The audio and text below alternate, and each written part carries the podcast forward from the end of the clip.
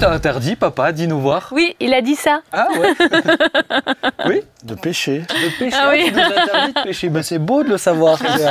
en tout cas, je suis heureux d'être avec vous. Faut pas mentir, hein. Malgré certains Non. interdits, hein, on est heureux d'être ensemble. Bienvenue, chers amis, sur cette émission. On s'y retrouve, vous voyez, on est naturel. Euh, vous nous reprenez peut-être. pour être naturel, Ah ouais, vous nous reprenez presque en cours de route parce que nous, on a tout le off, on a la préparation, on rigole. Certains euh, nous épuisent. Ou pas. On a, on a les, les- les vampires de l'humour qui aspirent toute notre énergie comme ça euh, avant le lancement des émissions. Mais on est vraiment heureux d'être avec vous ce soir et dans une belle équipe, une belle famille, avec Nathalie pour commencer. Bonjour les amis, bonjour Ben. Mais oui, alors on te voit pas mal. euh, il on faut te verra- expliquer on- pourquoi oui. vous avez assez de Oui, oui, alors normalement cette émission c'est une des premières du mois d'octobre, mais on vous verra, on, on verra pas mal les mêmes chroniqueurs tout simplement parce que euh, euh, j'en ai trois. Ouais, j'en ai, j'en ai, eu trois qui ont fait grève, c'est très simple. Donc, euh, donc euh, voilà, on a fait avec ce qu'on a pu, on a six émissions à tourner. avec ce qu'on a pu, euh, on peut voilà, le ben, plateau, non, hein. mais on a, on a les restes, hein, mais c'est est bien aussi. hein. c'est bien aussi. Donc merci Nathalie d'être venue. Ah, mais c'est de génial, donner de ton temps, ta sagesse, ton énergie. Merci Claude d'être là aussi. Merci Ben pour l'invitation. hein. Eh bien écoute, Tu auras bien compris que c'est parce qu'il n'a pas le choix. Ah, toi c'est toi c'est un privilège, toi. Je, Oh, je bois tes paroles. Oh, je suis- Ouais, c'est un Je privilège. suis Nous, c'est autre chose. Je suis ému. Mais lui c'est la saison 2, c'est sa première saison. Oui, c'est normal. Et toi papa, ben voilà, on est. oui, j'ai bien compris pourquoi je suis non mais, là. mais euh, voilà, ils sont heureux de t'avoir avec nous sur cette Mais oui. émission. Non mais moi aussi, je suis très heureux de t'avoir oui. avec nous. Tu vas Ouais, bien C'est gentil. Oui, je vais bien. C'est bien. Toujours heureux de vous revoir. C'est, Hmm. et je sens toujours une fraîcheur en vous voyant. Ah, Oh, bien. Vous m'inspirez beaucoup. Oh, bah, tu- Oh. tu l'entretiens la Je fraîcheur. me retiens hein, de, Ah ouais. de tout ce que j'ai à dire. Non, Ah, ça ça mais tu, le- tu l'entretiens la fraîcheur. Et en tout cas voilà, on est, on est vraiment ravis. Euh, les émissions on s'y retrouve, c'est des émissions on parle de sujets parfois euh, complexes. euh, Beaucoup de réflexions certaines fois, vous allez le voir dans ce mois d'octobre. Euh, des fois vraiment très simple aussi. L'idée c'est de parler de tout, de rien, de se poser des questions et puis surtout d'essayer de trouver une petite issue pour conclure ces émissions. C'est euh, le but du jeu. Euh, des fois on s'y perd, ça m'arrive de s'y perdre, mais je me perds jamais quand tu, quand tu es là, Claude. Oh. Tu es un peu ce cap vers lequel. Toujours, toujours, on s'y retrouve. Ben, toujours on s'y retrouve. Mais si tu peux me laisser mon gimmick, s'il te plaît, Ah, ça serait pardon. très. Mais c'est pas grave, j'en veux pas. L'influence qu'il a, ça s'appelle un gourou. hein. Oh, mais tu vois tout de suite. S'il vous plaît, je ne vous permets pas. Soupçon de ja- Un soupçon de jalousie, Il tu est vois, jaloux. c'est beau, c'est beau. En tout cas, vraiment, on est heureux et on va commencer avec ce premier sujet, euh, la gestion de la peur. Et j'ai trouvé un petit fait divers qui a eu lieu en France cette fois-ci. Je vous en trouve surtout euh, souvent aux États-Unis, Suède et tout. En Loire-Atlantique, euh, elle trouve un serpent de 2 mètres de long dans ses toilettes. Euh, découverte effrayante pour une habitante de Loire-Atlantique dimanche dernier. En se rendant au petit coin juste après s'être levée, elle s'est retrouvée nez à nez avec un serpent, rapporte l'éclaireur de Châteaubriand. Le reptile de couleur foncée est-elle logé au fond de la cuvette des toilettes Paniquée, la jeune femme et son conjoint se ré- se- qui séjournaient chez les parents de ce dernier ont prévenu les pompiers euh, qui sont intervenus sur les lieux. Alors, première question, moi ça fait, je l'ai lu, ça m'a fait, ça, ça m'a fait serrer les fesses, tout simplement. Je vais le dire comme ça, parce que honnêtement, s'il y a un truc vu que je ne veux pas voir dans mes toilettes, c'est ce genre de choses-là. Alors, vous est-il déjà arrivé une expérience euh, traumatisante, peut-être pas avec un, serp- un serpent de 2 mètres de long, mais toi, je sais qu'il t'en est arrivé une en Guyane. Ah, Oui, moi en Guyane, euh, mais, mais rien que hier, ta maman. Elle était dans les toilettes. Parce qu'elle était. Ah, elle n'était pas dans les toilettes. Elle était non, mais elle était vis-à-vis d'une souris. Ah, Ça a eu un effet euh, assez traumatisant pour elle. Elle m'explique depuis qu'elle ne peut plus marcher pieds nus, que enfin, bref, c'est devenu une problématique euh, familiale. non, mais trouver un truc dans tes toilettes. le- les oui, toilettes, alors moi, je suis, allé, je suis euh, allé aux toilettes en Guyane et euh, j'étais assez décontracté, enfin, comme il vaut mieux l'être. Il vaut mieux, j'allais dire, c'est plus efficace. Quand- enfin, je, je- je m'arrêterai là. Euh, Quand tout d'un coup, je me suis rendu compte que j'étais observé, mais observé par une migale Oh. qui était en face de moi sur un mur. Tiens, moi, faut ça dire que ça, Oh, ça, ça a précipité tout ce qui était en train de se produire. et et j'ai- fui euh, cet endroit. Ah, mais moi, c'est ça. Ah bah, mais c'est ça, euh, peut-être réagir, c'est fuir déjà. Ah, mais moi, c'est. Ça t'est déjà arrivé d'avoir une peur Mais comme ça oui, d'un truc. euh, En fait, en se promenant euh, avec ma famille, hein, j'étais petite, on est tombé sur un nid de vipères. Ah, ouais, ça, c'est- Et le premier qui a détalé, c'est mon papa. Alors, évidemment, nous les enfants, on s'est dit, on va le suivre. Mais Ah, c'était mais c'est- euh, impressionnant. C'était C'est là que tu vois le côté protecteur de l'homme. Mais c'est pour ça on a bien rigolé Il t'indique après. la direction. pas- Mais il t'indique Par, la direction par par où aller, tu vois, il prend soin de toi. Ouais. Toi, Claude, ça t'est déjà arrivé d'avoir peur comme ça de quelque chose Non, toi, Alors, euh, je, dois, je dois avouer, je dois Solide. avouer que j'ai du mal avec euh, les, les, les animaux domestiques. Alors, c'est pas, pas une Ah peur. J'appelle pas ça une peur, c'est pas le bon sujet. Ah. C'est une forme oui. d'appréhension. Hmm. D'appréhension. Je pense qu'ils ont peur, euh, Ils ont peur de peur toi. de moi. Et du coup, ils réagissent. Et je suis Ah. réagi par, euh, en m'éloignant. Ah ouais, ainsi, je trouve. c'est mieux ainsi. Donc Oui. tes enfants n'auront jamais d'animal Eux, non, eux, non, pas du tout. Je leur dis toujours que le seul animal que j'aime, euh, voilà, que je peux tolérer à la maison, c'est le poulet. Et il doit être euh, grillé. Et tu Non, sais que c'est- jamais personne s'est fait dévorer par un poisson rouge. Hein c'est juste euh, au passage. Je vais pas parler des poissons. Oui, mais c'est un animal, n'est-ce pas? Moi, je Toujours en tes avoir dans la de ce maison. petit Moi, c'est plutôt, je sais pas, c'est c'est depuis mon enfance. euh, bon, j'ai eu une- un épisode compliqué avec un chien. Mais c'est ça. Ah bah voilà. Voilà, Voilà. une morsure de chien. Et depuis. Eh ben, c'est- ben, t'as trouvé, t'as raison. euh, mais oui, mais oui. Ah, mais je... Eh ben, ben, bonne question. Comment faut-il accepter ces peurs-là, ces craintes ou ces appréhensions, ou faut-il euh, justement aller à l'encontre? Bah, d'un- certain sens, Dans un certain sens, moi, je- je- j'ai un, un serpent, même s'il est euh, inoffensif, de 2 mètres, dans mes toilettes, Hmm. et que parce que faut se poser la question comment elle s'en est rendue compte qu'elle a un serpent. Parce que euh, tu regardes pas le fond de ta cuvette Non, à chaque fois que tu y vas. ouais. Donc euh, moi, ça fait vraiment. J'étais en Thaïlande. Surtout pas les dames, hein, nous Ah ouais. encore. euh, Non, bah, euh, bah, moi, bah non, hors de question, il n'y a pas de serpent dans mes toilettes. continuer J'étais, non, mais j'étais en Thaïlande. à- à- Il est fou rire, il est parti. Ah non, mais je l'ai senti, mais j'ai essayé d'enchaîner, mais je me suis dit, ah, ça va être difficile. Hein. Ah, va falloir que tu te dépatouilles là. Il en pleure. il en allez-y, pleure. allez-y. Donc, j'étais en Thaïlande, mais moi, une phobie là-bas, c'était d'avoir un rat dans les toilettes. C'est déjà arrivé tellement de fois d'avoir des rats qui remontent les, Ah oui. euh, les canalisations. Ah, mais moi, c'est un truc. euh, Oh là là. Bon, voilà. Donc, Évidemment, euh, Donc euh, on va pas parler euh, uniquement du toilette, mais ma question c'est comment gérer euh, ce genre de peurs qui peuvent être là, toi par exemple avec les animaux domestiques ou les choses comme ça? Comment on gère sa peur? Je pense qu'il y a certaines peurs légitimes, par exemple celle de ton papa face aux vipères. Il vaut, il, vaut, il vaut mieux éprouver cette peur qui nous amène à, à fuir euh, que de vouloir jouer les héros euh, en, en nous exposant. Donc je pense qu'il y a certaines peurs légitimes. Ouais, mais du coup comment comment on la gère? Parce que Oui. euh, la peur où tu as... S'éloigne. hein, de- Bah là il s'éloigne, mais quelqu'un pourrait être paralysé, Ah ouais. La peur. tu vois? Là j'ai vu euh, dernièrement une vidéo d'une jeune femme, ça doit être au Canada ou quelque chose comme ça, elle veut rentrer dans sa voiture, la portière de sa voiture est ouverte, elle veut rentrer, il y a un ours qui est dans la voiture. Oh, wow. Et elle est, mais elle est, euh, elle est lente en fait, honnêtement. Elle est paralysée jusqu'à ce qu'elle se dise tiens. Et son premier réflexe, c'est de dire je vais essayer de fermer la porte.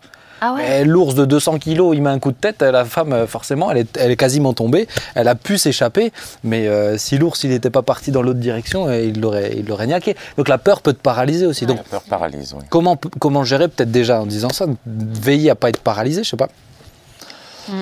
Bah, je- je- le problème, c'est que quand on a peur, on on n'est plus dans le raisonnement. Mhm. Et donc, euh, lorsque tu as peur, tu n'es pas forcément en train de te dire il faut que je fasse ceci ou je fasse cela. Il y a, d'abord un réflexe qui vient. Et, et en, en règle générale, le réflexe, c'est la, c'est la fuite. D'ailleurs, euh, les animaux sauvages ont bien compris ça, entre autres les lions. C'est que l'une des meilleures manières de chasser euh, les gazelles, c'est la peur. C'est-à-dire qu'ils mettent souvent le, le lion le plus vieux, qui a le moins d'énergie, euh, euh, rugit. Et face au rugissement, les gazelles s'enfuient. Et les, les lions savent très bien qu'ils vont toujours s'enfuir dans la direction inverse de là où est le, le vieux lion. Et c'est comme ça qu'ils les, piègent. Donc, mais euh, d'accord, mais ça c'est dans un. Alors là, on parle de peur euh, face à une situation euh, à l'instant T, un danger. Un risque, un danger. Maintenant, euh, la peur, euh, la peur d'être malade. Ouais. La peur d'être malade. et alors là, Tu on parle d'une autre forme de peur. C'est ça. Mais, co- mais comment on peut gérer sa peur, du coup La peur a ce quelque chose d'irrationnel? Irrationnel parce qu'elle produit réellement, réellement une réaction physiologique. hein. Moi, je sais que voilà, quand j'arrive, je fais beaucoup de visites à domicile dans le cadre de mon boulot et j'arrive souvent dans des maisons, je retrouve cinq ou six chats. Oh. Ah ouais. Vous voyez là, c'est Hmm. irrationnel, ça commence à trembler. Mais c'est réellement une, une C'est fou, réaction. ça. Et, et je, Et, et quoi qu'on puisse m'expliquer, je sais que le chat, il va pas, euh, voilà, je, je- moi je le mange le chat. Mais pardon. Mais du coup, je, je, je Ah, me retrouve devant une. Tous nos amis qui nous écoutent, c'est c'est pas littéral, hein, Oui, c'est d'accord une blague, Ok, c'est une image. Voilà. Votre chat a disparu, ce n'est pas Claude qui est venu faire un tour chez vous. hein. je me retrouve devant une situation où euh, physiologiquement il y a, il y a comme une, une, réaction, une réponse comme ça, avec euh, les poils qui se hissent, un peu de transpiration, parce que je ne, je ne, je ne, je- alors c'est c'est irrationnel. On pourrait me l'expliquer euh, une dizaine ou une ça. quinzaine de fois. Ben, la peur de la souris, c'est la même chose. hein. Deux, euh, euh, euh, deux choses en tout cas que moi j'ai mis en place pour pouvoir, euh, pouvoir essayer de m'aider. Euh, euh, je, je- je dois le dire là. Ah Oui. bah, euh, On attend que ça. On attend que ouais, ça. Excuse-nous, là, mais euh, t'es bien lancé, là, c'est-à-dire Tu que... voulais que nous, on Pardon. le devine Non, on non, peut pardon. essayer. Non, mais du coup, deux choses que j'ai mis en place pour pouvoir m'aider dans cette situation. Quand c'est, euh, j'avertis, je préviens la personne que voilà, je, moi je peux rester chez vous, mais je supporte pas, je supporte pas les animaux. Et, euh, et j'arrive comme ça à supporter la présence de chats un peu, un peu, un peu à distance, alors que des fois, je n'entrais même pas dans la maison. Hmm. Ah oui. Et, euh, et quand, et quand c'est les chiens, et quand c'est les chiens, euh, je suis arrivé à passer une étape. C'est-à-dire de dire, euh, je sais que mes, mes beaux-parents, ils ont un chien que je salue d'ailleurs. Euh, et quand je me retrouve chez eux, euh, je suis arrivé aussi à passer, en, en- à, à pouvoir le caresser, à Ah. l'avoir euh, un peu plus près, euh, mais parce que je le connais et parce que j'y vais régulièrement. Maintenant, les autres chiens, je reconnais que la même peur est, est manifeste. Hmm. C'est pour dire que il y a, il y a réellement des possibilités de, comment dire, d'affronter ces peurs, C'est ça. de, euh, de faire un pas Hmm. et, et de, et petit à petit à, Et je acquérir de Et l'assurance. je pense, que c'est- et je pense que c'est important de les affronter. Oui. Parce que euh, parce que une peur qui est pas gérée ou qui euh, voilà où là c'est presque une, on peut presque parler des fois de, de phobie, Phobie. euh, mais c'est ça peut être une arme contre toi. Je pense notamment à cette vidéo très connue qui tourne sur sur YouTube où où euh, Angela Merkel elle est connue pour avoir peur des gros chiens. Ben, Poutine dans un entretien pour bien lui montrer qui est le patron, il est venu avec ses deux molosses. Ouais. Euh, et elle tremblait. Et elle tremblait, mais parce que la peur peut être une arme qu'on retourne contre toi. Ah ouais. Et je pense que c'est important du coup de ne pas se laisser happer par la, par la peur ou ne pas juste l'accepter en disant bon bah c'est comme ça et parce que sinon ça peut se retourner. Maintenant, je, je- je- crois aussi qu'on peut prier pour ça. Ouais. Il y a, il y a des parce que euh, quand ça devient quand ça devient euh, euh, paralysant, euh, ça peut devenir un problème au quotidien. Là, on parle de, de- de- de peurs qui sont liées, bon, euh, soit à, à des animaux dangereux ou, ou à des phobies qui, qui ont une histoire. hein. Clairement. Euh, chez toi, ça a une histoire, tu as été mordu, etc. Mais il y, a la peur du manque. Vous avez des gens qui, par peur de manque, n'arrêtent pas d'accumuler. Euh, Est-ce que tu connais la nomophobie? La nomophobie. La peur de ne plus avoir son téléphone. Ah ouais. Non, alors là. Le manque du téléphone, ouais. Une phobie aujourd'hui. Mais, mais c'est Jésus qui disait euh, Qui, de par ses inquiétudes, peut-il rajouter une seule coudée à la durée de sa vie? Et, et lui, en, en- en- en réponse, il donne la foi. Amen. Il donne la foi. Euh, parce que sinon, on a vu des, on a, on a vu des gens qui euh, travaillaient nuit et jour et accumulaient par manque, par, par peur du manque. Et ça, c'est- terrible parce que ça vous conditionne un couple, ça vous conditionne une famille, ça vous conditionne, euh, euh, ça vous conditionne votre vie. Ouais, ça peut vraiment impacter la peur. hein. Ah bien, ça, Et- ça impacte une vie. Et je pense que il y, a- y a bien sûr il y a la prière et, et c'est c'est le plus important. Hein, je veux pas dire que non mais parce que je te vois venir sinon. hein. Mais euh, mais je, je pense aussi il y a la raison.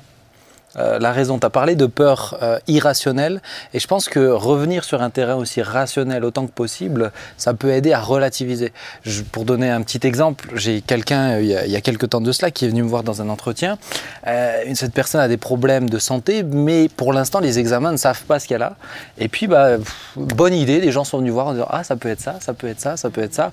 Alors vraiment le meilleur truc à mettre dans l'oreille de quelqu'un qui est déjà un petit peu stressé. Et donc cette personne, elle était vraiment dans l'inquiétude, dans la peur, mais, mais irrationnelle. Je dis, mais écoute, pars de quelque chose de factuel. Aujourd'hui, qu'est-ce que tu sais et qu'est-ce que tu peux faire? Bah, Qu'est-ce que tu sais? C'est que tu as un problème de santé. Qu'est-ce que tu peux faire? Il faut que tu ailles voir le médecin maintenant. Donc, faut...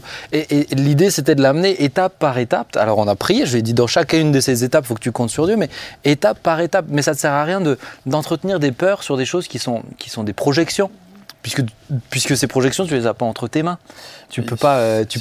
La, la peur, c'est presque, dans certains domaines, encore une fois, euh, il y aurait tant de, de- de domaines. La peur, c'est presque une, une- une foi négative. Oui. C'est-à-dire que euh, la foi, c'est la ferme assurance des choses que l'on ne voit pas, de celles que l'on espère. La, la peur, c'est- c'est c'est- c'est l'inverse. C'est euh, déjà être dans la situation euh, intérieure et, et psychique euh, d'événements négatifs qui ne sont pas C'est présents. ça. C'est vrai. C'est ça. Au présent. On voit Jésus, si je, si je fais l'analogie avec la foi, dans la barque où il dit, euh, euh, Jean de peu de foi, pourquoi avez-vous eu peur quand les disciples Mhm. réveillent Jésus à cause de la tempête? C'est-à-dire là, il va leur reprocher leur, euh, leur, euh, Manque de foi. leur manque de foi comme étant la source La de leur peur. Mhm. Et du coup, on voit bien que, euh, bon, moi, ma peur, j'ai réussi à identifier la source finalement. Mais on- je pense que l'une des manières de traiter la peur, c'est aussi finalement se poser la question de euh, Pourquoi? pourquoi? Bah oui. Pourquoi j'ai peur? Quelles en sont les sources? Parce que c'est pas la peur qu'il faut traiter, c'est la source de cette peur. Ah oui. La peur n'étant que le fruit d'un arbre ou d'une racine Mm. qui a ses ancrages dans notre histoire. Bah ouais, Et, totalement. euh, et traiter la source, c'est pouvoir se retourner et dire voilà, euh, euh, pour ma part, ce, ce chien ne va pas me mordre, quoi. hein. Mm. Euh, euh, parce qu'il parce que il a il- réellement euh, au-delà de au-delà de l'appréhension et de, de l'émotion que je ressens, il, euh, n'est pas dangereux, il n'est pas dangereux, mais je sais d'où vient la source.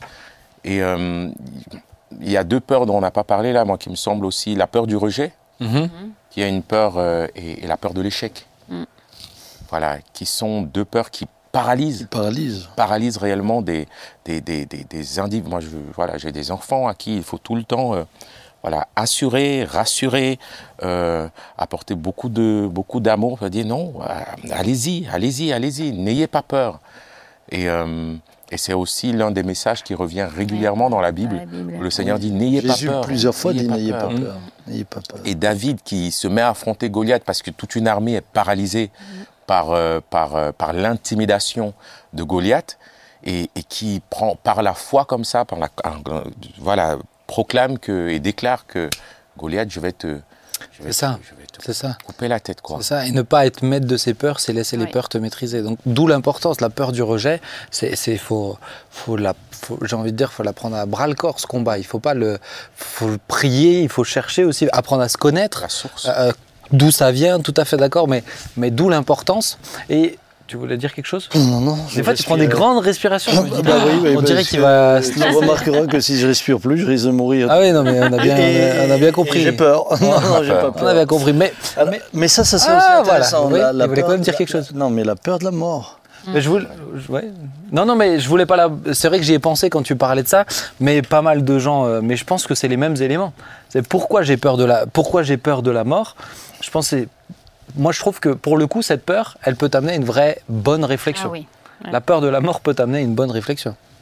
Dans la peur de la mort, il y a, il y a beaucoup de choses. Il y a, il y a la- il y a- il y a finalement la peur de l'inconnu aussi. hein. Mm. Parce que la, la mort, c'est une étape euh, par laquelle passent tous les humains, mais ils reviennent jamais pour nous dire comment c'était. Donc voilà, on est tous seuls face à ça.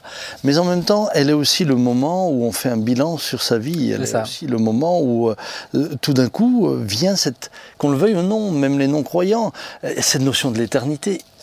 Et après, et, et je dois dire que, euh, ayant eu, je vais le dire comme ça, aujourd'hui, le privilège d'avoir passé il y a deux ans bientôt par cette période où je savais que je pouvais partir, eh bien, je, je peux qu'encourager euh, chacun d'entre nous ici à, à- à trouver sa, sa- sa paix en Christ, parce que sa présence, et, et là je parle de sa présence dans ce moment-là, c'est le bien le plus précieux. C'est ce qui fait toute la différence, ouais.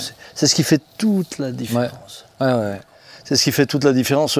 J'ai aussi le, témoignage de, de- de personnes qui, euh, dans des moments de peur, ont invoqué le nom de Jésus. Et là, tout d'un coup, euh, la gloire de Dieu s'est manifestée.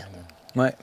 Euh, face à des animaux euh, euh, mal qui, qui, qui, qui, allaient les attaquer. Face, ils ont proclamé le nom de Christ et puis, et puis ils ont été vainqueurs. Je me rappelle, pour, pour, pour une petite histoire qui est dans, dans ce sens-là, j'étais en Angleterre quand on devait faire de l'évangélisation en porte-à-porte, type témoin de Jéhovah. Alors, c'est pas le plus agréable. Moi, c'était pas ma, préfé ma préférence. Et, et, on marche dans la rue avec une fille pour parler de Jésus, justement, aux gens. Comme ça, on était toujours en binôme. Et là, on tombe sur une dame.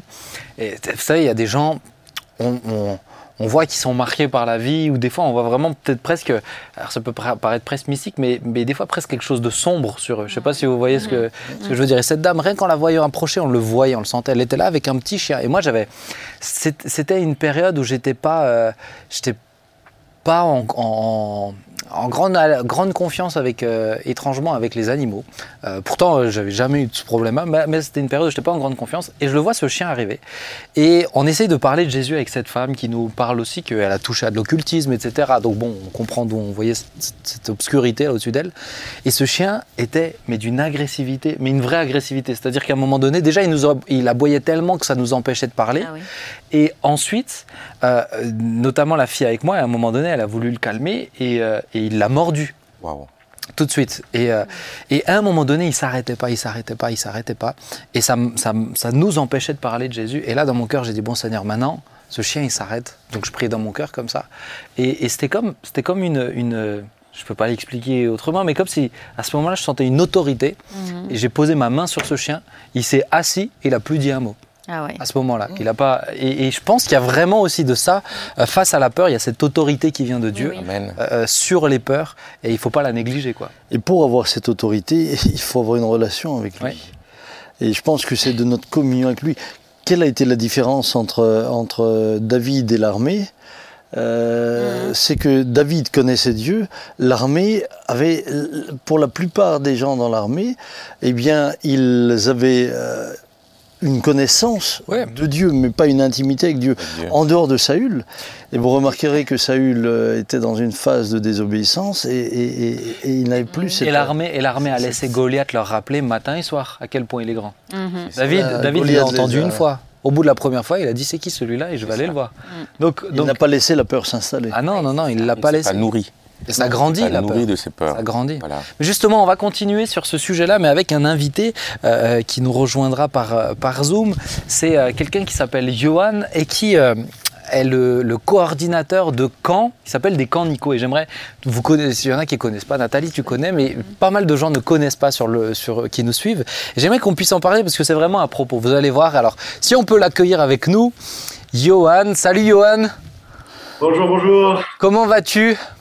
Ah, très bien, merci. Bon, alors. Eh ben écoute, chez nous ça va bien. Merci, toi, merci, tu es, toi tu es tôt le matin, nous nous sommes en train de tourner, on est le soir. pourquoi je dis ça? Parce que tu es un globe trotteur, tu voyages partout le monde, justement entre autres pour les, euh, les Canico. Alors est-ce que tu peux nous dire déjà, euh, te présenter, qui tu es et, et qu'est-ce que tu fais aussi pour voyager comme ça partout? D'accord, donc euh, je suis français d'origine. Amen. je dis d'origine parce que ça fait longtemps que j'ai pu habiter en France. Euh, j'ai rejoint Jeunesse en Mission. Euh, c'est avec l'organisation avec laquelle je travaille. Euh, ça fait 25 ans que je suis à Jeunesse en Mission. Et avec eux, j'ai habité en Afrique, au Mali, pendant deux ans. Et puis après, j'ai habité à Hawaï pendant six ans. Et puis là, ça fait un peu plus de 15 ans que j'habite à Hong Kong. Euh, et aujourd'hui, tu es en Jamaïque là, Maintenant, présentement, je suis en Jamaïque. euh, ça serait trop long pour vous expliquer. Euh, mais pourquoi je voyage autant C'est parce que voilà, les camps Nico se font dans à peu près 30 pays dans le monde. Et moi, mon rôle, c'est de aider à, développer ces camps, à former les responsables, à, voilà, tout ce qui a besoin d'aider. Je, je, suis là pour aider. Ok. Euh, c'est mon travail. Super. Alors bon, maintenant, on a compris que euh, les camps Nico sont euh, expatriés un petit peu partout dans le monde. Mais c'est quoi les camps Nico du coup?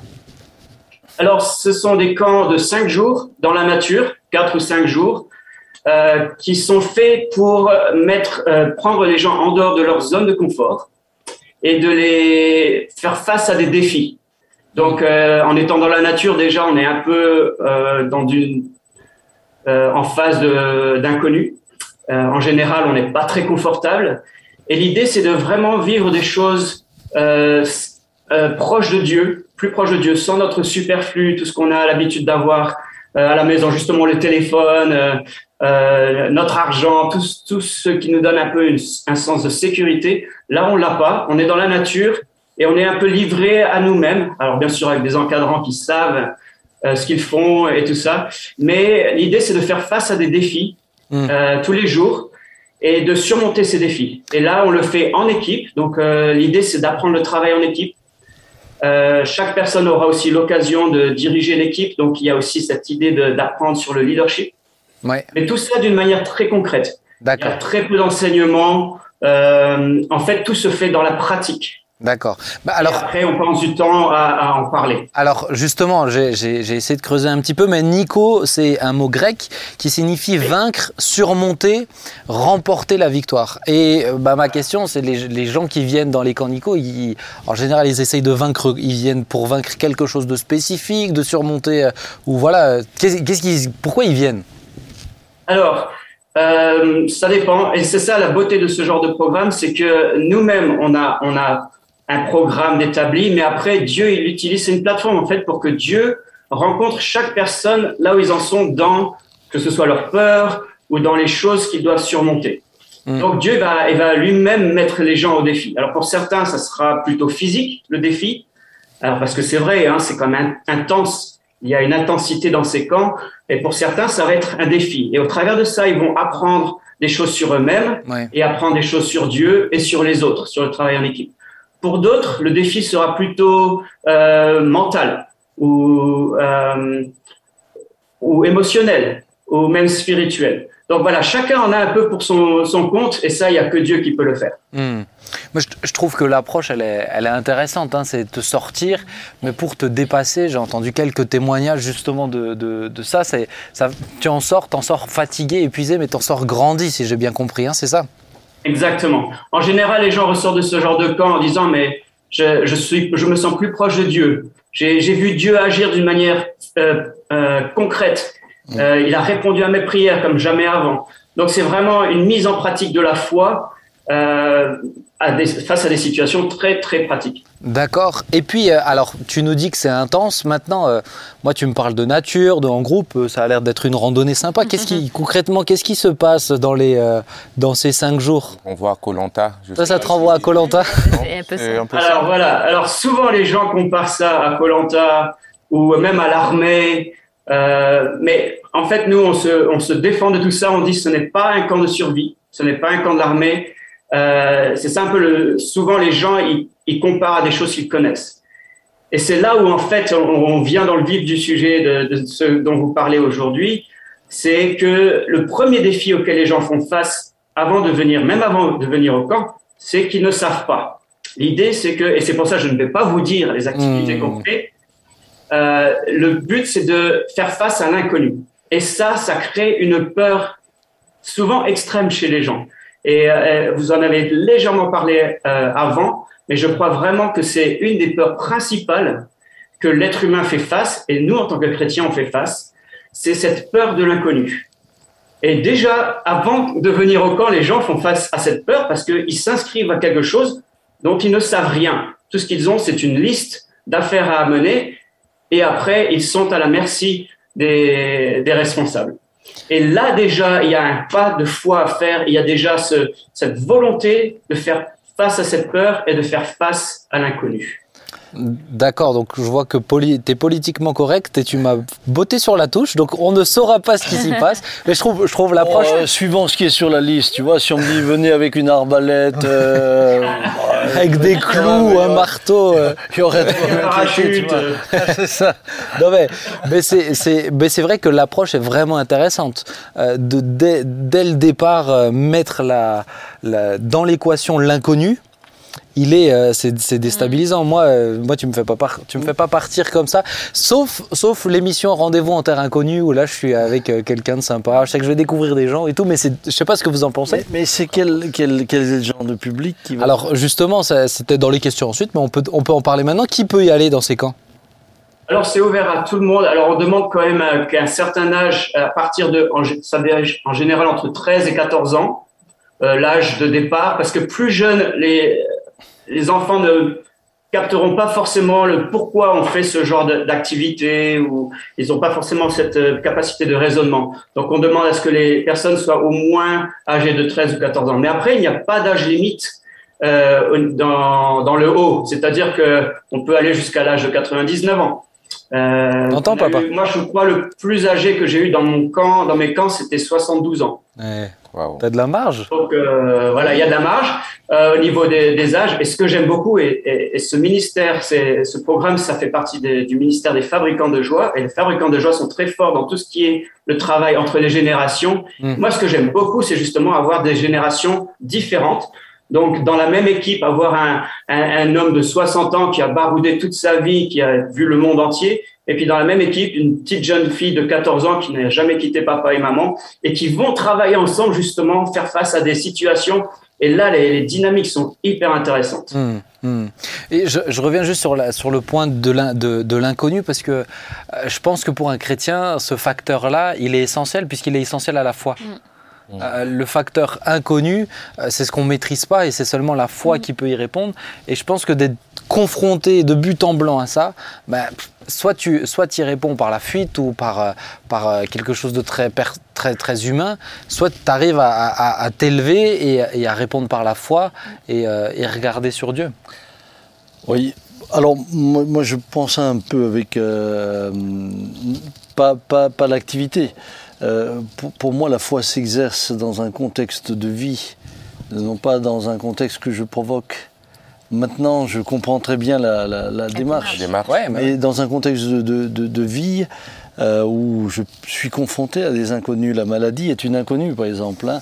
Euh, ah, le futur pour le futur est et déjà, et déjà la vie. La, vie, est, la vie est constamment, la vie est constamment une bah inconnue. D'ailleurs, le, le, mariage est une inconnue certains ne se marient pas par peur mhm. de l'engagement, entre guillemets, etc. Donc moi je pense que, la foi nous a surtout été donnée pour que euh, nous puissions faire les œuvres auxquelles Dieu nous, nous appelle. Mhm. Parce que euh, sinon, la, sinon, la foi deviendrait un espèce de euh, d'artifice qu'on utilise quand on ne sait plus comment bah faire et où aller. Bah alors que, que, que, la foi nous est donnée pour que nous fassions les, les, bah œuvres que Dieu a préparées d'avance. Mm. Moi, ce que ça m'a ça m'a renvoyé, ça, euh, c'est très beau les voyages. En plus, tu as choisi de très beaux pays. oui, Hawaï. Mali, Hawaï et Mission, la Jamaïque. missionnaire à Hawaï. Mais il en faut aussi, hein, les amis. Hein, J'aimerais bien y aller, je, je suis intéressé. Euh, je sens l'appel là dans mon cœur. Euh. Moi, ce que ça m'a renvoyé, c'est une, une, autre forme de peur. Je veux dire, pas besoin d'aller en Jamaïque, surtout quand tu es à Mulhouse, tu as sûrement un Jamaïcain sur ton palier, euh, celui que tu mm. rencontres, et, tu en as peur. Voilà, on, est, on vit tous... la peur de l'autre. La peur de l'autre, la peur du, du, du, voisinage, la peur du quartier, la peur de la cité à côté, la peur du... C'est ça. de, et, et ça, on n'en a pas parlé, mais ça me renvoie en fait mm. cette idée-là que des fois, c'est inconnu, il est souvent à notre palier, quoi. Hein. Mhm. Euh, et, et, cette peur-là nous empêche souvent d'être en lien. Mhm. Euh, dans des grandes villes comme Paris, apparemment, on se dit même pas bonjour. On, voilà, on ferme la porte à double, à double verrou et tout ça. Et euh, en tout cas, à Mulhouse, fort de nos plus d'une 180, 186 nationalités, il y, a, la possibilité de rentrer en lien avec les uns et les autres. Avec euh, plein d'inconnus, Est-ce que, est que, Johan, euh, pour toi, il y a des moments dans la vie où c'est nécessaire d'être accompagné pour surmonter, vaincre euh, justement certains obstacles, certaines choses qui nous paralysent Est-ce que pour toi, nécessairement, il y, a, il y a des choses où on ne peut pas le gérer tout seul? Ah oui, ça c'est sûr, c'est clair. Et je crois justement dans, dans ces camps, c'est là où on voit la nécessité d'être toujours entouré d'être en équipe. Dieu nous a pas créés pour être seuls. Mm. Euh, je crois que Dieu lui-même est une équipe, hein, le Père, le Fils et le Saint-Esprit. Et je crois qu'on n'a pas été créé pour être seul et se débrouiller tout seul dans la vie. Et, et, et, on est toujours en train de lutter contre cet euh, individualisme. Et je crois que c'est quand Nico, ça aide aussi à, à casser cet euh, individualisme pour réaliser on a besoin les uns des autres. On a besoin de Dieu, ça c'est clair, mais on a aussi besoin des uns des autres. Et c'est seulement quand on est on travaille ensemble avec les autres, on peut surmonter ces défis qui, qui de nous-mêmes, on ne pourrait pas les, surmonter en fait. Ouais. Vas-y, vas-y, Nathalie. Moi, je pense aussi, euh, Johan, que ce type de camp, ça doit aussi aider à être vrai. C'est-à-dire qu'au bout d'un moment, on peut plus tricher, on est au bout de tout et on est obligé d'être vrai. Hein? C'est ça. Et, c'est pour ça que ça dure 4 ou 5 jours et non pas juste un week-end. Souvent, on me demande est-ce que tu peux faire juste un week-end? Et je dis non, non, ça va. Pendant un week-end, on peut, on peut prétendre que tout va bien, que oui, ça va. Demain, je rentre à la maison et puis euh, ça va aller. Et puis on porte un masque. On parlait de masque avant. Oui. Et euh, mais là, en 5 jours, on est vraiment poussé. Et là, il y a le vrai de nous qui ressort. Ça. Et, et, pour certains, c'est une bonne nouvelle, c'est chouette, c'est là, oh, wow, je savais pas qu'il y avait ça en moi. Pour d'autres, c'est ah bah tiens, je savais pas qu'il y avait ça en moi. Hmm. Il va falloir que je travaille là-dessus. Et c'est souvent quand on est poussé à nos limites que ces choses-là ressortent. Et le Seigneur le sait, et c'est pour ça qu'il nous pousse des fois. C'est pour ça qu'il nous met au défi. C'est pour que ces choses-là ressortent, pour qu'on puisse les, les gérer, qu'on puisse hmm. lui demander de nous aider dans ces situations. Tu sais, Johan, parfois rien qu'un match de basket. Hein. Je regardais certains euh, jouer. Euh, soudain, je les ai plus reconnus. Comment est apparu un autre personnage Comment il peut se saisir de n'importe quoi pour abattre autre chose, mais pour abattre un frère, tu euh, vois. La pensée même nulle, hein le basket, par exemple. On, va, on va le surnommer le sniper, tu vois. Johan, juste une idée. Comment D'où est née l'idée des camps? Alors, ça a été, ça a démarré en fait à Hawaï en 1985. Euh, dans le cadre des fabricants de joie. Donc, c'était pour former les équipes justement de, de, jeunes adolescents, jeunes adultes, avant de partir dans le champ missionnaire. D'accord. Donc, c'était des jeunes qui partaient euh, en Afrique, qui partaient dans des endroits assez difficiles, des petits Américains qui étaient jamais sortis de leur confort. Et donc, l'idée, c'était de les préparer à la mission.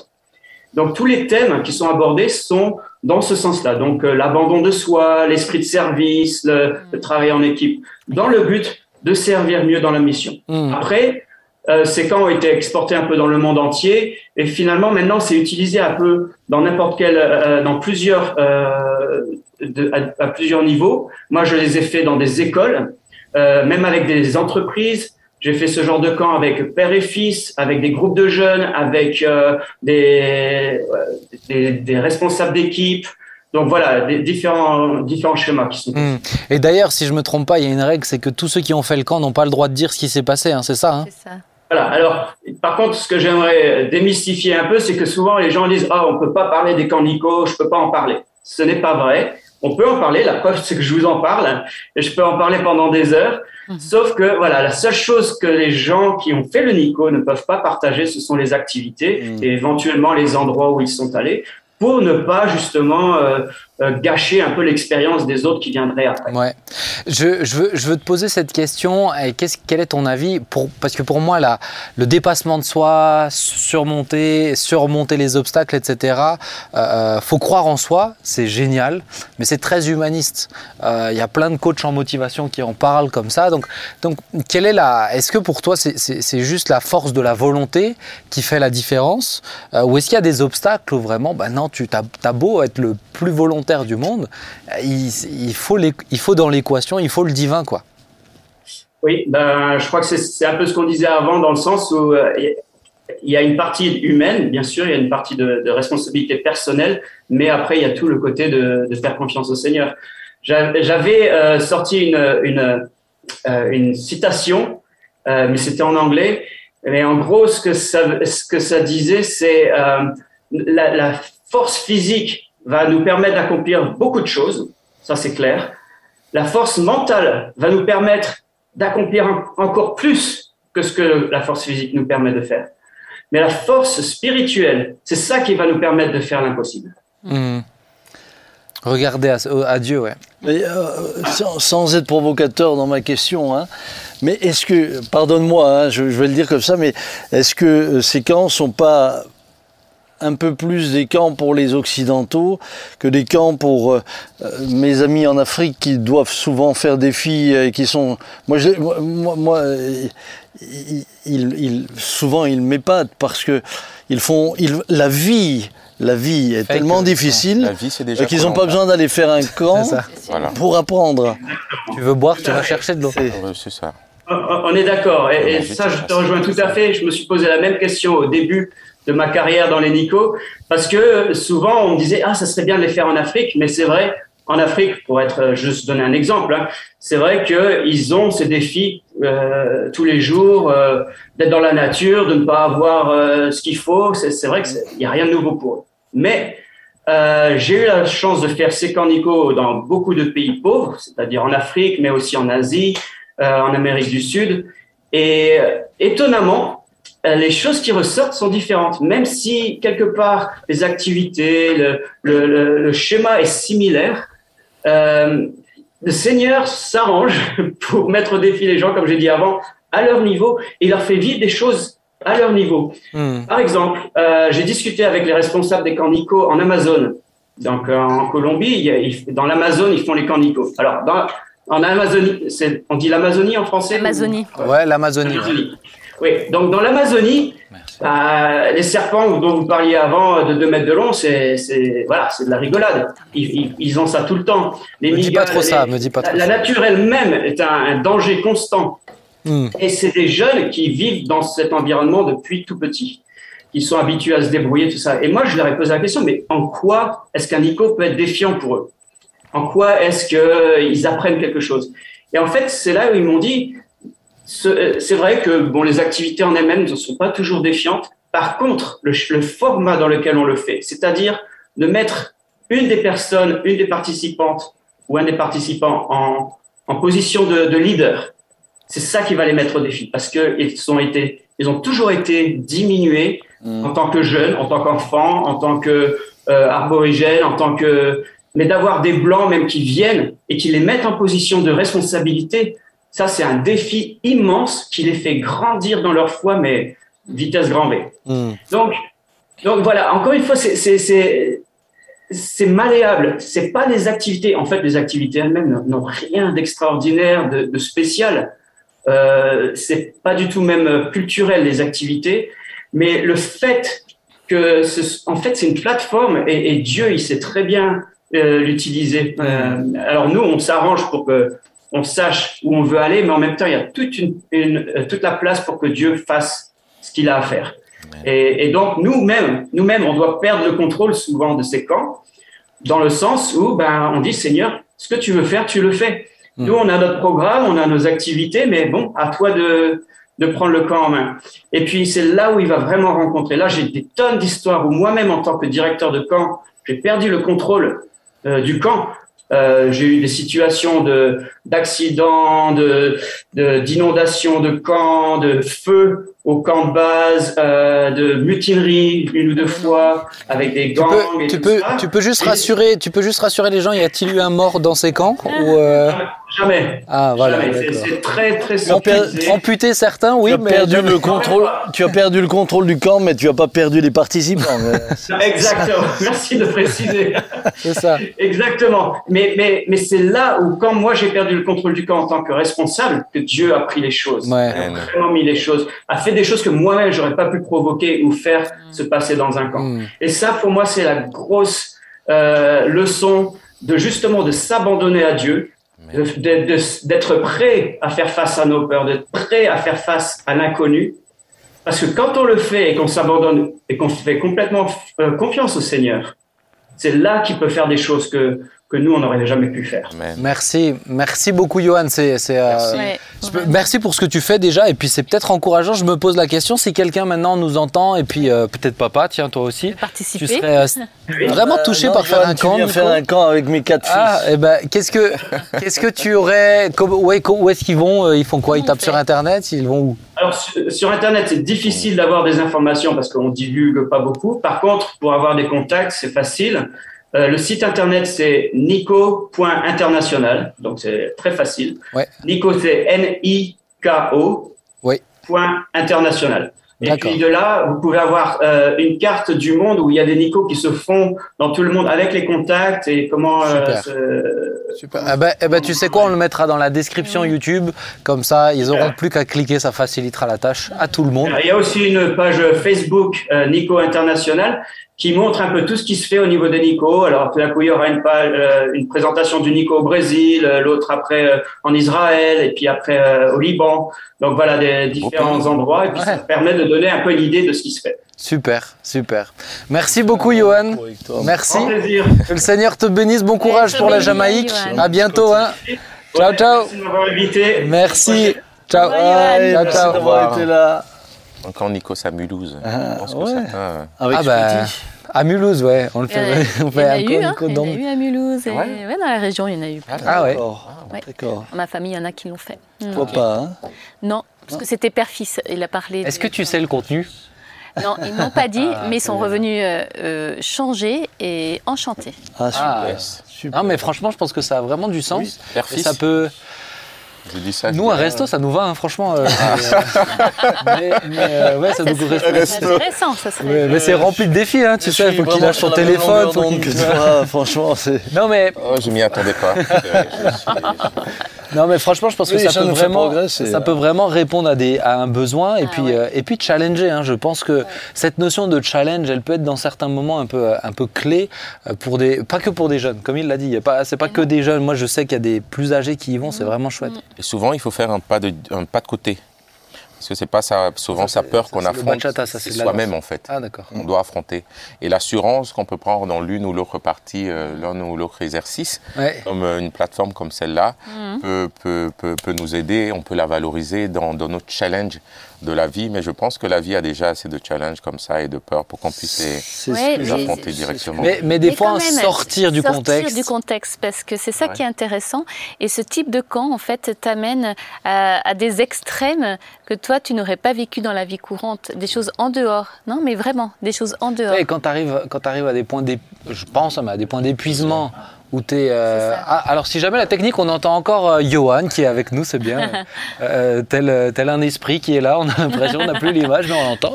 Euh, mais en tout cas, si, si euh, des fois, je pense que dans, dans, dans des dimensions d'épuisement où.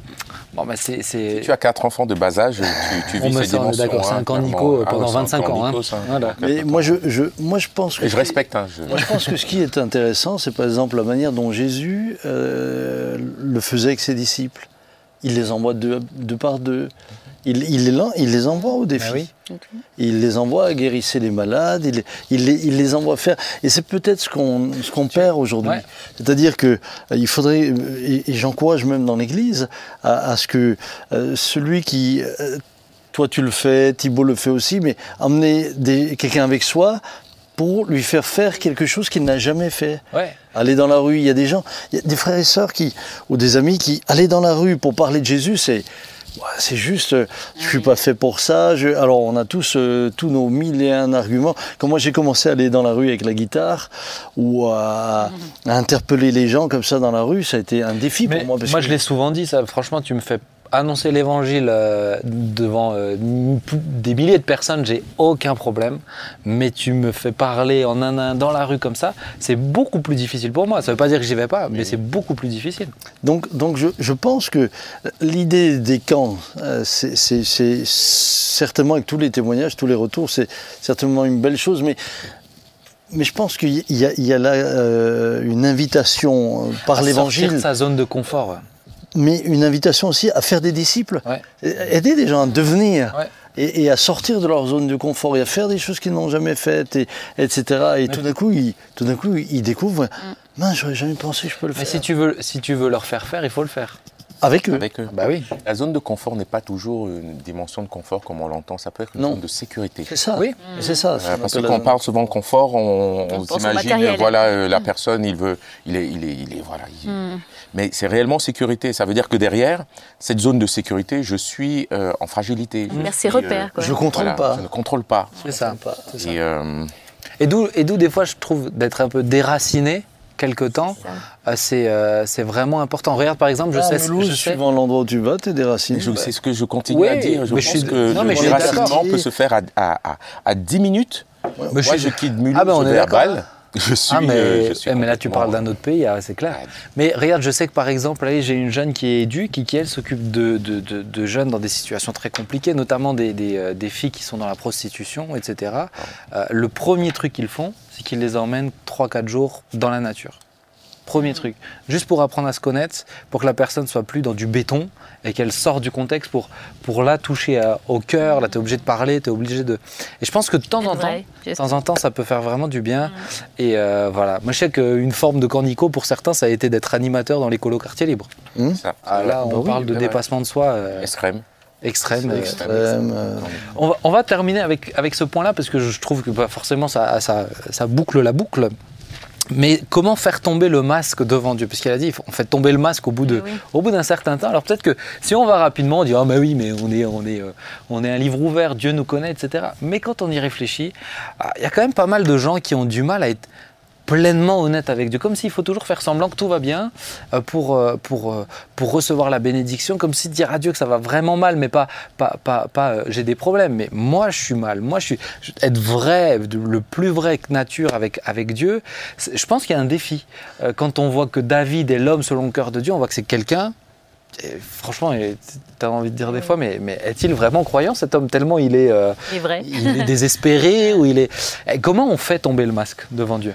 Bah, y y je pense que tu, tu soulèves une problématique puisque Dieu sait tout. Alors pour moi, c'est pas tant le faire, euh, le, le- le- le fait de faire tomber un masque, mais en même temps. Et je parle pour soi-même en fait, tu vois t'arrives même à temps, ce que je répandre trouve ton âme. intéressant euh, lorsque je lis l'Écriture, c'est que Dieu sait tout et en même temps il nous pose des questions comme s'il ne le savait pas. Par exemple, on a Balaam qui reçoit euh, les envoyés euh, donc du, du roi qui veut maudire Israël et il lui dit mais qui est venu chez toi? Il le sait très bien, mais il veut. Et, et je crois que parfois euh, Dieu nous parle comme s'il ne savait pas pour nous faire sortir, Oui, c'est pour, pour que nous devenions vrais Ouais. Pour que nous devenions vrais. Moi, je, je dois dire que l'expérience, entre autres, un moyen que Dieu a utilisé pour moi, euh, euh, récent, c'est vraiment ce que j'ai passé avec le Covid. Mais c'est intéressant. Est-ce que tu t'en rendais compte avant?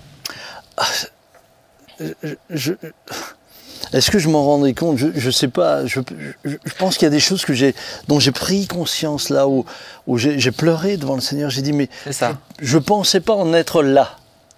Voilà, c'était, c'est, c'est pas, c'est pas que j'ai fait tomber un masque, c'est que j'ai réalisé que, que parce que C'est pour moi faire écailles tom- qui tombent. pour moi faire tomber un masque, c'est un masque, c'est quelque chose que je maintiens, c'est quelque chose. euh, le masque était utilisé dans la comédie, c'est, c'est, Volontaire, c'est d'où, le terme hypocrite. hein. C'est ça. Mais, mais pour moi, c'était, c'était tout d'un coup réalisé. Waouh, il y avait encore ça dans ma vie. Et moi, j'ai l'impression que des Et fois, on, a, on, a tel- on s'est tellement habitué à porter le masque qu'on l'a oublié. On a oublié à quoi on ressemble. C'est vrai, c'est vrai. et c'est- c'est- et, et- et- et- et- et je dois dire que dans cette période-là, tout d'un coup, j'ai pris conscience. Seigneur, je te demande, mais, mais j'en suis encore là. Mm. Je te demande pardon. Je... Et, et c'est vrai que j'ai réalisé que ça, ça devait être ôté.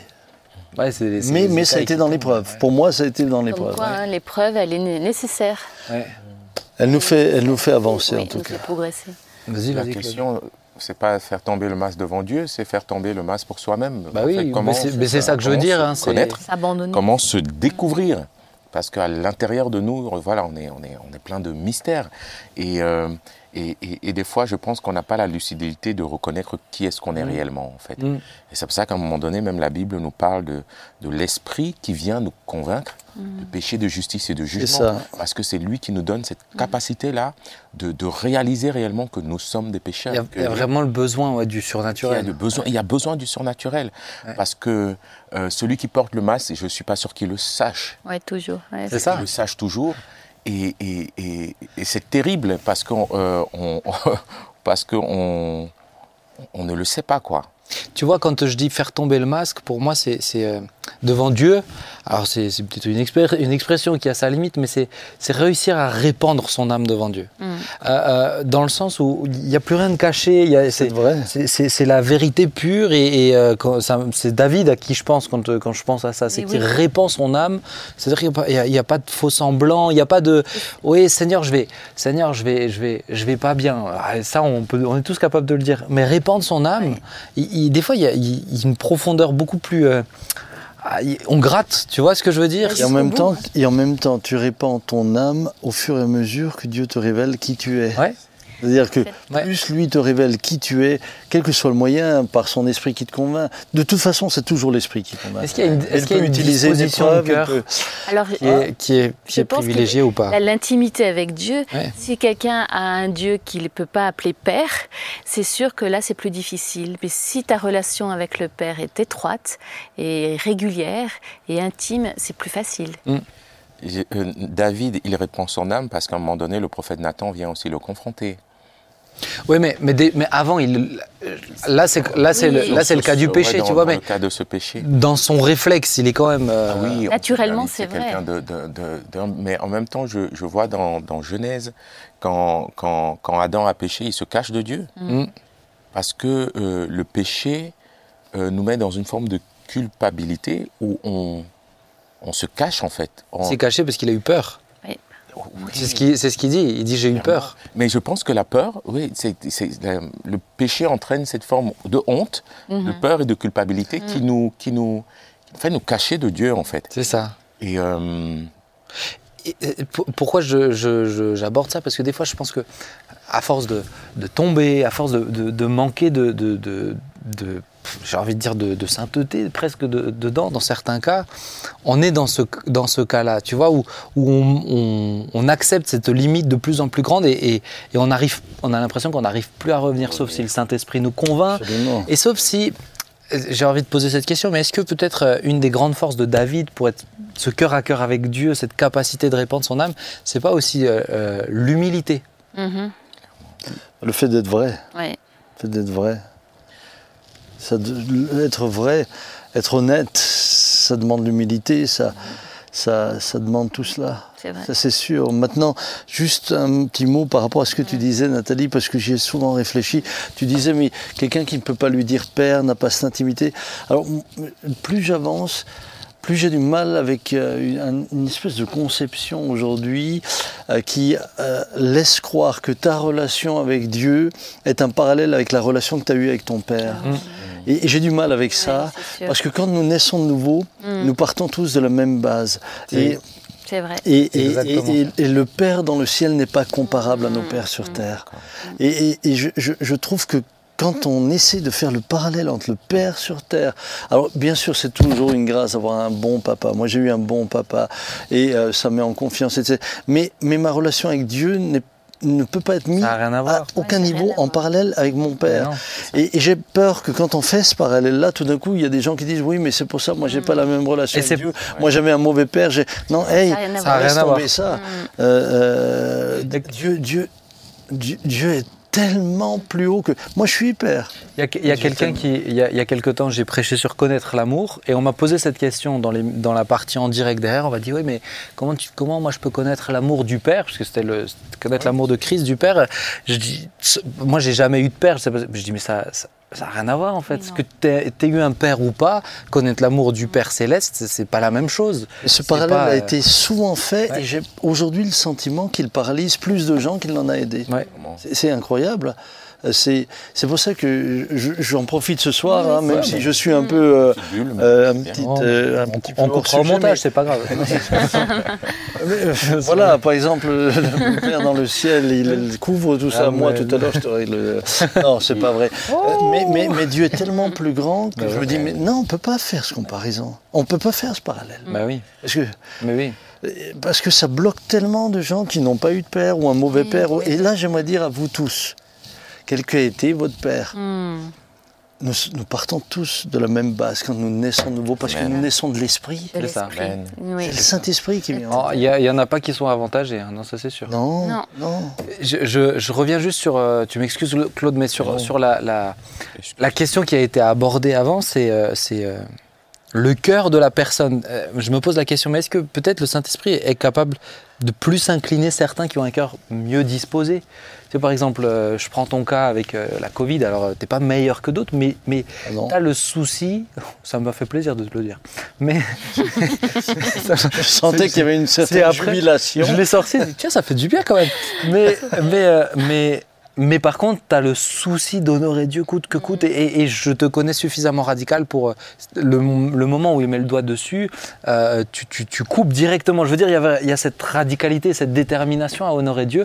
Est-ce que David, on, on retrouve ça aussi chez David, est-ce qu'il n'y a pas cette euh, facilité plus grande du coup pour le Saint-Esprit de toucher des cœurs comme ça pour leur montrer, Il y mettre a une réponse dans ta question. Parce que tu dis, euh, tu dis, euh, je te connais suffisamment pour qu'à un moment donné, quand le Seigneur mette le doigt, ton cœur réagisse. Et je pense que, en tout cas, si je peux trouver une réponse là, c'est la réaction du cœur. À chaque fois que le Seigneur mettra le doigt, Ouais. ton cœur va C'est réagir. juste. Et je pense que plusieurs d'entre nous, pourquoi le cœur arrive à s'endurcir, c'est parce que plusieurs fois le Seigneur a mis le doigt et qu'on a, a laissé passer C'est ça. et qu'on n'a on n'a pas réagi, on a attendu. Et, et ce qui était un cœur de, de, de- voilà, de, de chair, encore flexible, encore sensible, encore à l'écoute, au fur et à mesure des mois, des années, on ne se rend plus compte.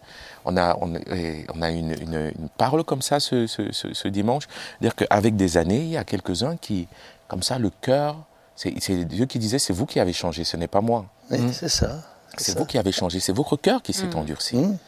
Et, et la question, c'est comment, comment, Seigneur, mon cœur peut rester sensible, euh, euh, petit, euh, humble, malléable Et est-ce que mon cœur s'est endurci dans, dans, dans- Mais c'est à chacun d'y répondre. mais- mais tu vois, pour moi, Claude, la, la- la réponse se trouve dans une phrase donnée par l'Écriture, c'est la crainte de l'Éternel. Amen. La crainte de l'Éternel, c'est le commencement de la sagesse. Ce matin, je, je lisais un texte dans le livre des Nombres. Alors, je ne vais, vais pas vous décrire le texte parce que c'est c'est assez, Nombre. Euh, c'est assez radical. Mais euh, euh, vous avez le Finet qui, va, qui, va, qui va faire quelque chose. quand on le lit nous comme ça aujourd'hui, c'est waouh. Mais, mais, mais, mais le fait qu'il ait honoré Dieu en mettant fin à une pratique du péché, mais de manière euh, assez, assez même violente, hein, Dieu l'a honoré. Et la malédiction a pris fin.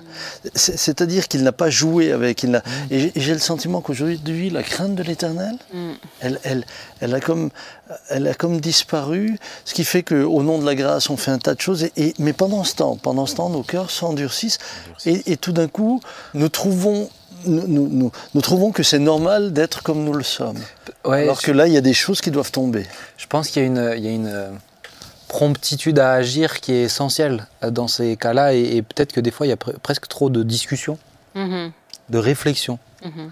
Et, euh, et c'est là où c'est pas du tout la place en fait de la- ni de la réflexion et de la discussion à ce moment-là et qui, euh, qui nous désensibilise à la voix du Saint-Esprit. Je sais plus où j'ai entendu ça, mais plus tu écoutes le Saint-Esprit, plus, plus tu l'entends fort, et moins tu l'écoutes, plus tu auras l'impression qu'il parle doucement. Mais Et, c'est- et- et c'est ça, encore une fois, il parle la même, le- au même niveau, mais c'est c'est- notre capacité. Alors peut-être maintenant, je vois déjà la question venir, ouais, mais alors euh, moi j'ai l'impression, euh, quelqu'un qui dirait, mais moi j'ai l'impression d'être d'être un peu dur à Dieu. Je sais pas si ça vous est déjà arrivé d'être dans des saisons. Moi honnêtement, j'ai déjà eu des saisons comme ça, où avoir l'impression de...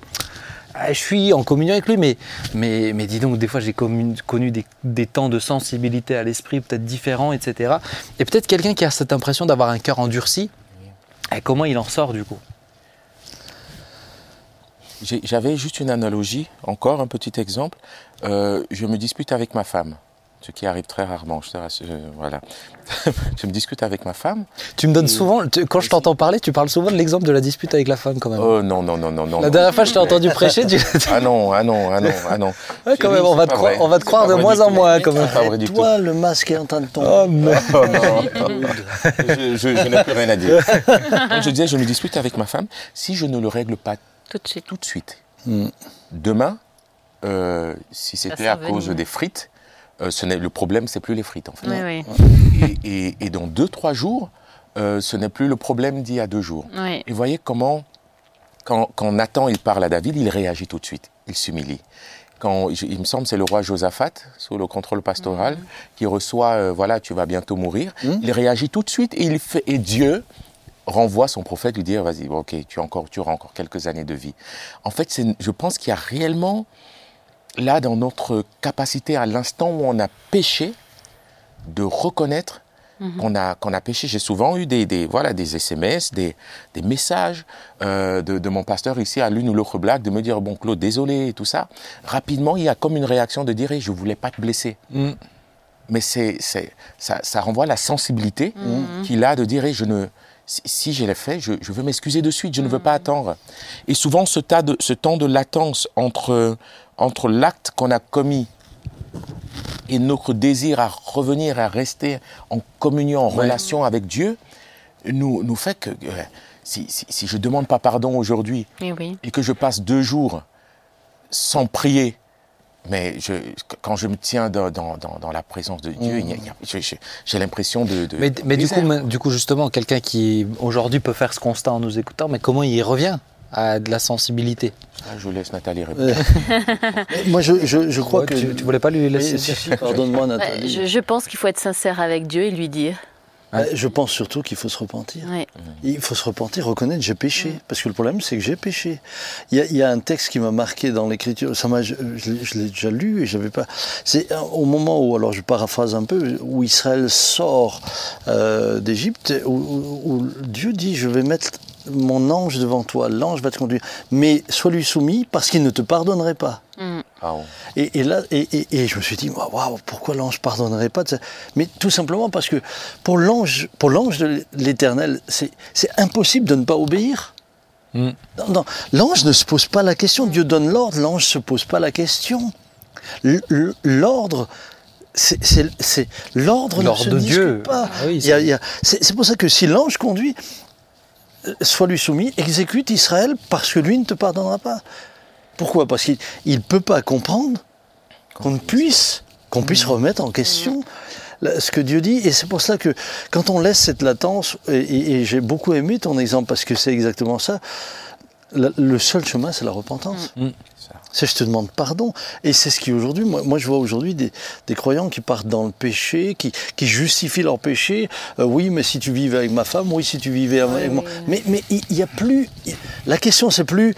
euh, Dieu dans tout ça. C'est moi, c'est ma femme, c'est sa faute, c'est ça. Non, non, mais reviens. Est-ce que, est que, est que devant Dieu, tu peux justifier ça? Hmm.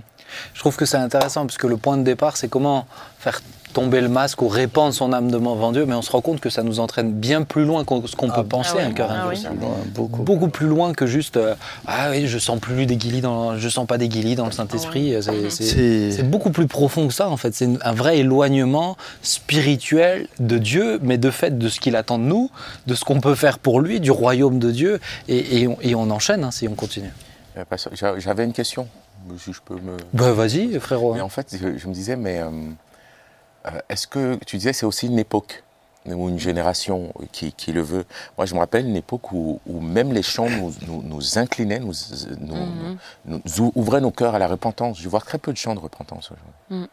Où je vois très peu de louanges ou de, ou de, ou de cantiques qui, qui conduisent à cette forme d'humilité mais- devant Dieu et de... Et de moi, je, je vois beaucoup de, de ces dernières années des cantiques qui sont dans, proclamation la proclamation, l'adoration. c'est juste Est-ce que, tu, est-ce que vous ne pensez pas qu'il y a un lien de cause à effet aussi? Parce que le peuple de Dieu lui-même, dans, dans, dans, dans, sa, dans, la, dans, dans, dans la, di- dans la direction du culte, n'a même pas ce moment-là. Bon, c'est, c'est pas à l'église qu'on doit le faire, hein, mais, mais n'est pas aussi entraîné à être dans.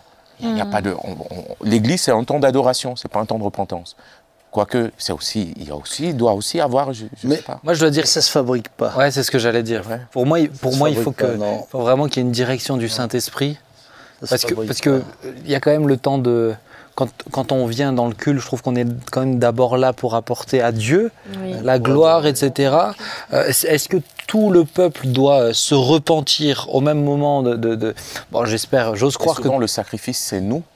Ouais, ouais, ouais. C'est notre, c'est notre pour âme moi, qu'on déverse. Au moins, une vraie repentance ne se fabrique pas. Mm.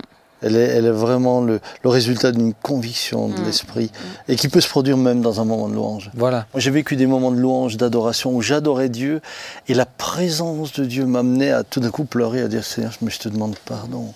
Je te demande pardon. Euh, parce que sinon, je crains qu'on crée une espèce d'atmosphère. Euh, dans laquelle, euh, parfois culpabilisante, dans laquelle euh, on, on a vu des endroits où les, les- les gens demandent pardon, mais c'est devenu un automatisme. mais, mais ils se sont pas plus repentis qu'avant. Ouais. Alors que la repentance du cœur, c'est quelque chose, c'est quelque chose qui te bouleverse soi-même parce que tout d'un coup, tu te vois tel que tu es. Mais, et je crois que je crois que Dieu peut, le Saint-Esprit peut amener même dans un temps de louange tout un peuple à, à vivre un moment, mais mais pour Alors un temps mais, de louange, mais aussi un temps de lecture de la Bible. ouais, mais pour moi qui peut pas être du coup euh, anticipé, tu vois, ou Non. automatisé. Non. Je pense que c'est tellement une direction spéciale de, de l'esprit qu'elle peut elle peut pas être euh, Et puis, il y a ce que moi je peux vivre personnellement, tu vois. mais qui veut, ça ne veut pas dire que le peuple de Dieu va le vivre? Est-ce que le Saint-Esprit, est-ce qu'il faut toujours avoir le, que le Saint-Esprit te parle pour que tu te reconnaisses que tu as fait une bêtise et que tu dises pardon? Parce que si, si, si, voilà, si j'ai fait une bêtise, là, je ne dois pas entendre une conviction. Je le sais de par ma conscience.